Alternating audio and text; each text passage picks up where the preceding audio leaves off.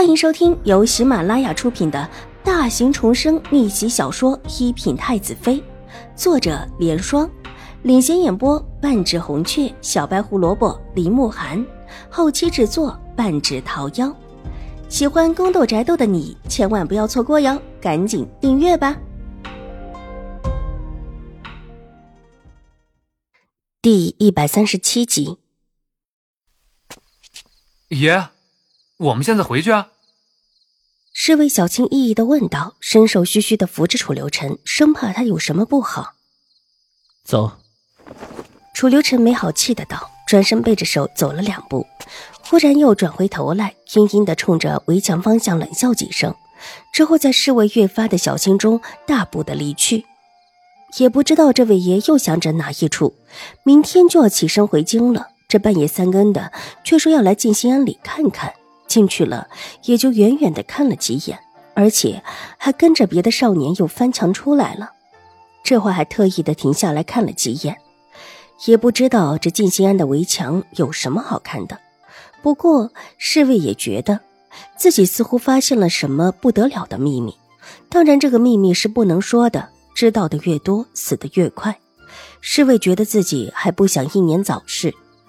所以这秘密就当成是秘密吧。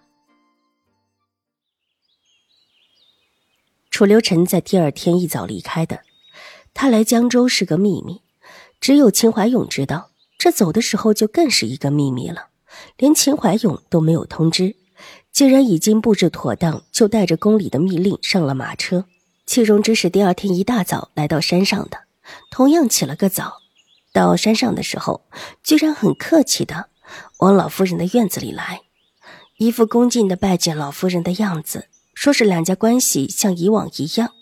齐荣之这样倒是不觉得奇怪。可是两家现在的情形，虽然不是说势同水火，基本上也是绝了往来了。那日秦怀勇成亲，也只有江知府一人走了个过场。这会齐荣之摆出一副尊敬的样子，实在是让老夫人没多大好感。稍稍说了几句话，便说自己乏了送客。秦婉如替老夫人把客人送到廊下，转身正欲离开，却是被齐荣之给叫住：“二小姐，请等一下。”有事吗？秦婉如停下脚步，目光平静的看着齐荣之，那双大大的眼睛里带着一种不容忽视的冷意，很淡漠，很疏离。齐白羽，你让一下，去那边。我和秦婉如有话说。齐荣之才想张口，忽然发现齐白羽就在一边，不由分说的伸手推了推他，随意的指了个方向。他可不愿齐白羽跟在身边。相比起自己来，齐荣之知道齐白羽更愿意秦婉如当他的亲妹妹，有什么事情也一定会帮着秦婉如，不会帮着自己。如果不是父亲一再的坚持，自己到静心庵来得有人陪着，戚荣之才不会让齐白羽跟着自己过来。这人跟着自己还妨碍自己。哼，我不走，免得一会儿你出了什么事儿又推到我身上。齐白羽翻了翻眼睛，哼了一声，身子往边上稍稍的让了让，却没有走的意思。哎，你什么意思？你这是咒我出事儿是吧？好啊。齐白羽，我早知道你没什么好心了，这会儿崔小娜静心安就开始咒我，一会儿是不是还打算算计我一场啊？齐荣之尖声道，走过去对着齐白羽就是狠狠的一脚。哎，你怎么一言不合打人啊？齐白羽又退开一步，怒道：“是你自己不识趣，我们两个女孩子要说话，你在边上听什么听？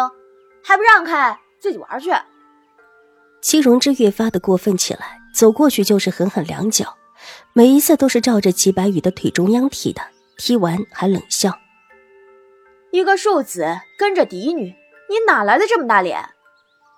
这话说的极是无理，齐白羽的脸都气白了，伸了一下被踢中的脚，对着齐荣之身边的一个婆子道：“看清楚了，不是我不想跟着他，是他自个儿脾气太大了。”这一次要是出了事儿，别找我。说完，冷哼一声，转身大步离去。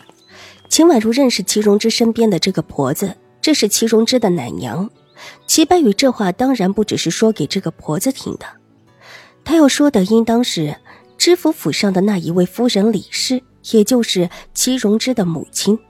听得出往日里齐荣之没少往他身上泼脏水。哼，一个下贱的庶子！齐荣之看着齐白羽的背影，冷嘲道。说完，转身对着秦婉如扬声道，伸手指了指一边的院门口，头一仰：“走，我们去那边说。”不去。秦婉如微微一笑，脚下却是没动。秦婉如，你什么意思啊？你怎么敢这么跟我说话？戚荣之愣了一下，之后立时大怒：“我怎么就不敢了？是你们知府府比将军府高一级，还是我们将军府贴身就应当被你们知府府的人欺负？”秦婉如仰起头，眸色幽冷的看着戚荣之，不闪不避。院子里有将军府的下人，也有齐荣之带来的知府府的下人。这话如果真的传出去，可不只是两府之间面上难过，这种上岗上线、上位到谁压谁一头的政治问题，可就不是那么简单的事情。哎呀，青儿小姐，我们大小姐只是想和您说说话，以前不是说的挺好的吗？怎么突然之间，秦二小姐和我们大小姐就不好了？之前有事的也是大公子和贵府大小姐的事情，跟二小姐和我们大小姐的交情无碍呀。婆子低咳一声，接了话道：“倒是个会说话的。一方面表示齐荣之和自己以前极好，另外一方面暗示将军府对不起知府府。齐大小姐。”欺负我们二小姐，还欺负上瘾了不成？什么叫交情很好？原本就一直是你们大小姐欺负我们小姐，我们小姐现在不想跟你们大小姐玩了，也不行吗？清月上前一步，挡在秦婉如的面前，一脸戒备。齐大小姐，请回吧，我不想跟你说什么。秦婉如面色平静的回了一句：“你当自己是聪明的，也不要把别人当傻子。”说完，转身就往回走。本集播讲完毕，下集更精彩，千万不要错过哟！